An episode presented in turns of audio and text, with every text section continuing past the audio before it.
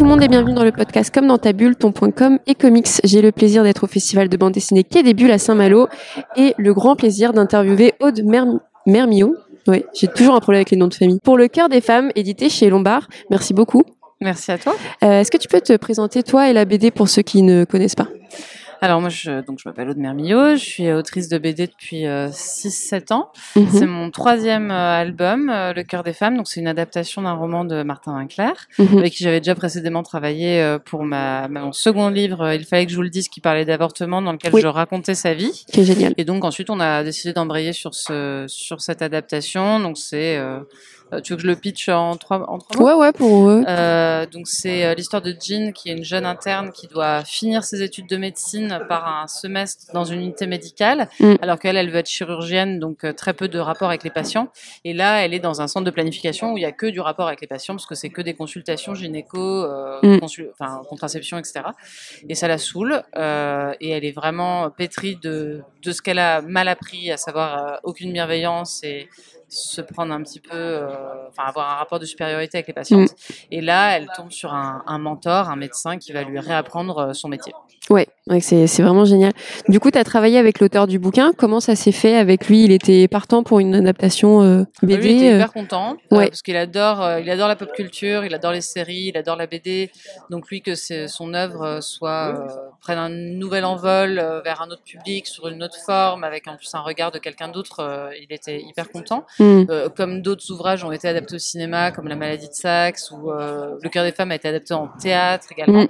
Et donc il est très peu interventionniste parce qu'en fait ce qu'il aime c'est voir que ça devient autre, euh, être surpris par la couleur que ça prend, etc. Donc comme on est amis, bah, je lui montrais évidemment euh, l'avancée pas, mon boulot, mm. mais par contre il était très peu euh, dans l'intervention. ouais. Ok.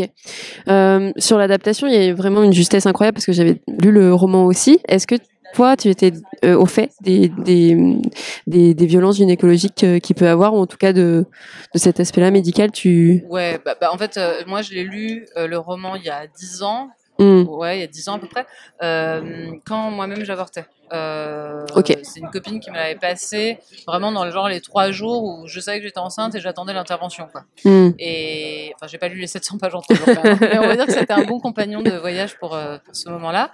Et, et donc voilà, j'étais déjà un peu au fait, mais surtout euh, les deux années avant de travailler sur le cœur des femmes, je travaillais sur ce livre sur la- l'avortement, donc je baignais déjà carrément dans le sujet. Dans ce milieu-là, ouais. Et, Hmm. euh, et Martin commençait déjà à être un ami, donc je, je, je- j'étais de plus en plus à ce que lui, il en pense, quoi. Hmm.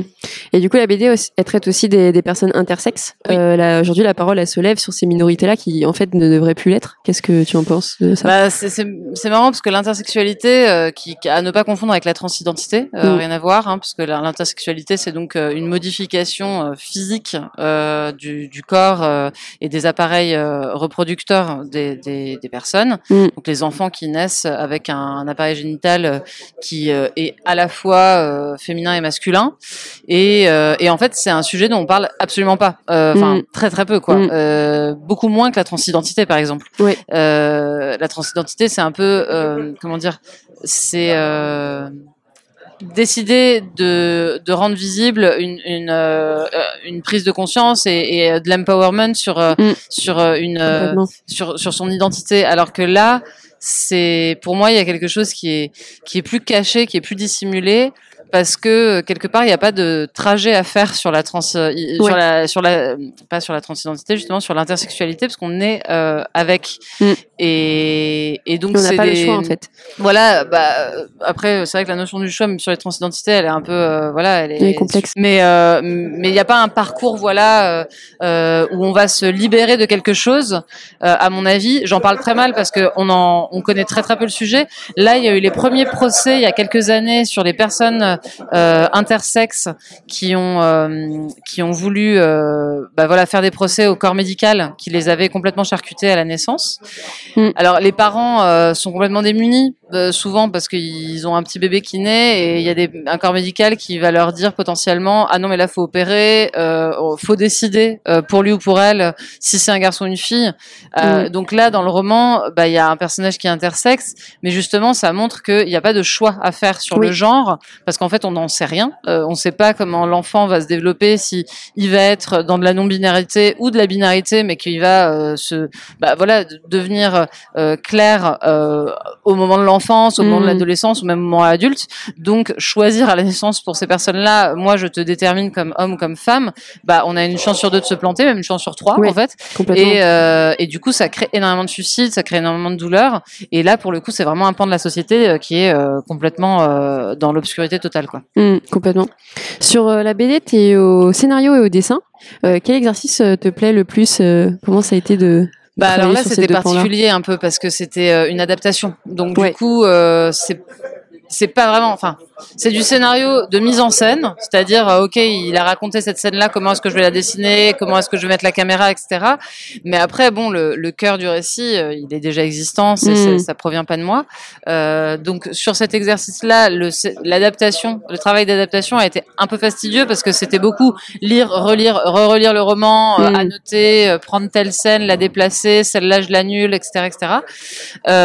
Après, quand moi j'écris de la fiction, j'a- j'adore le scénar euh, parce que en fait dans le scénar il y a un truc qui est un peu magique. C'est ce que tu Je- préfères par rapport au dessin, tu dirais? Je, en fait, moi, les, les deux parties que je préfère, c'est euh, le scénar et le storyboard. Après, le dessin, euh, voilà, ça devient un peu fastidieux. La couleur, ça me fait même carrément chier, on peut le dire. Euh, voilà, parce qu'en fait, c'est un peu refaire beau quelque chose euh, qui a déjà été créé. En fait, le, le Ouais. storyboard, c'est vraiment la partie créative. Comment Mm. est-ce que je vais raconter ça? Et pour la fiction, le scénar, euh, ouais, j'adore. Mais, mais j'adore la mise en scène aussi, quoi. Voilà. Mm. Je, suis- je suis pas hyper, pu- enfin, je suis pas, euh, je suis pas hyper bonne dessinatrice. Je suis bonne pour raconter euh, l'histoire que j'ai à raconter, mais clairement, euh, j'ai des co- confrères consoeurs qui sont des excellents dessinateurs, qui adorent dessiner, même en dehors de, Mm. de leur travail. Moi, en dehors de, de- quand je fais de la BD, je dessine pas. Mais est-ce que du Euh, coup, sur d'autres projets, tu, tu travaillerais avec un dessinateur ou une dessinatrice Oui, euh là, on a un projet avec euh, mon ex-compagnon Jean-Louis Tripp où on est que, on, on est que, non, on n'est pas que, on est co-scénariste. Et là, on travaille avec un dessinateur. Et ouais, super joyeux pour moi. Bon après, le truc c'est que je trouve que le scénar, moi, je suis très admiratrice des personnes qui sont scénaristes entre guillemets uniquement parce que faut générer des idées quoi. Il faut en générer beaucoup Et au vu de ce que c'est payé. aussi pour le, Euh, ouais, voilà. oui. C'est ça, et c'est quand même. euh, Enfin, je veux dire, je pense que au vu de de la paye, euh, quand on est uniquement payé sur le scénario, faut quand même euh, réussir à avoir des idées régulièrement. Alors que moi, je, je dois avoir une idée tous les deux ans, donc c'est moins euh, c'est moins flippant quoi. Toujours une petite question sur la com parce que c'est mon cœur Oui, de métier. Quel regard tu as sur la com en général sur la BD et toi Est-ce que tu communiques sur les réseaux? C'est quelque chose que tu aimes bien ou Je suis très mauvaise. hein. Je suis hyper mauvaise. Ça veut rien dire très mauvais, c'est juste que Bah, ça en ne fait, te plaît pas. Non, en fait, en fait, j'étais blogueuse avant, donc je connais les règles en gros Ouais. de comment est-ce qu'il faut faire pour que ça marche. Hmm. Et je suis très euh, admirative de, de, de, de copines qui y arrivent grave. Euh, Cyrielle, euh, enfin voilà, euh, Lillison, euh, qui ont vraiment une communauté, ça fonctionne, etc. Moi, je pense que deux fois par an, je me dis, allez, maintenant tu postes une fois tous les deux jours sur Instagram et ça dure trois jours et après ça ne marche plus. Et en fait, c'est vrai que pour moi, il y a un truc qui, qui est chronophage et qui en fait est flippant dans le dans dans le côté accro que ça crée, euh, le like, etc. Autant pour toi que pour les personnes qui peuvent te suivre. Parce que du coup, pour si moi. tu commences, après, ils ont une attente. euh, Bah en fait euh, eux euh, quelque part euh, je sais pas enfin, quelque part c'est pas mon problème mais moi je vois que le stress dans lequel ça me met de me dire j'ai rien posté euh, ah ça a moins bien Ouais. marché ah bah il y a des gens qui ont plus aimé etc euh, c'est c'est et je suis pas assez organisée donc euh, mais en fait ce qui est un petit peu malheureux c'est que enfin d'un côté c'est super que maintenant ça soit un méga outil Mm. euh, parce que c'est clair que ça a démocratisé énormément de choses, etc. Euh, moi, euh, que ça dépend, ça puisse un peu dépendre de ça Mm. euh, pour avoir un succès qui est plus grand. Ça me, enfin, je, je peux pas. Euh, Ouais. Je suis, je suis pas assez, euh, je suis pas assez rigoureuse pour Mm. ça. Et et en plus, bon, après moi là, j'ai mon petit côté peut-être bab sur les bords, mais le tout digital, le tout écran, etc.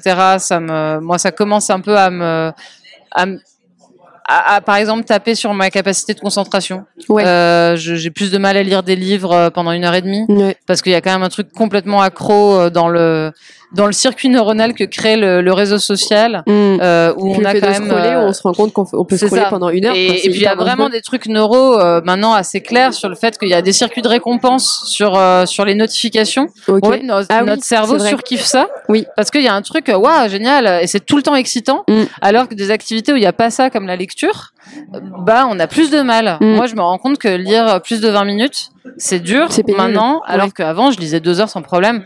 Donc, j'essaye un peu de m'éloigner des écrans, parce qu'en plus, je bosse en digital, donc euh, je suis sur l'écran tout le temps. Ouais. Et, et du coup, je sais que c'est tentant pour moi d'aller sur le réseau social euh, en termes de boulot. Mais comme je raconte ma vie, bah c'est très poreux. euh, Je suis pas juste sur Mm. un, un rapport professionnel et, euh, et c'est trop prenant quoi. Mm. Donc sur la, Ouais. la com du bouquin, tu vas travailler euh, J'ai- euh, j'ai- avec la maison d'édition en disant voilà, en Ouais. gros, euh, Ouais, je crois que je m'étais fait une espèce de planning de publication Instagram quand c'est sorti. J'ai j'ai dû le faire euh, deux semaines. euh, et je crois que mon Instagram, euh, le dernier truc qui est paru, ça date d'il y a un mois. il n'y a Enfin, pas de souci, voilà. aucun jugement. Super. Pour finir, euh, une phrase pour définir le cœur des femmes. Euh, bah, le mot qui m'est venu, c'est nécessaire. Il y a un truc euh, vraiment euh, Nécessaire. Ouais, il y a un truc nécessaire pour euh, pour euh, tout le monde, pour pour les hommes aussi. c'est un livre qui ouvre énormément la parole dans les familles. Ouais. Parce que souvent c'est les femmes qui l'achètent.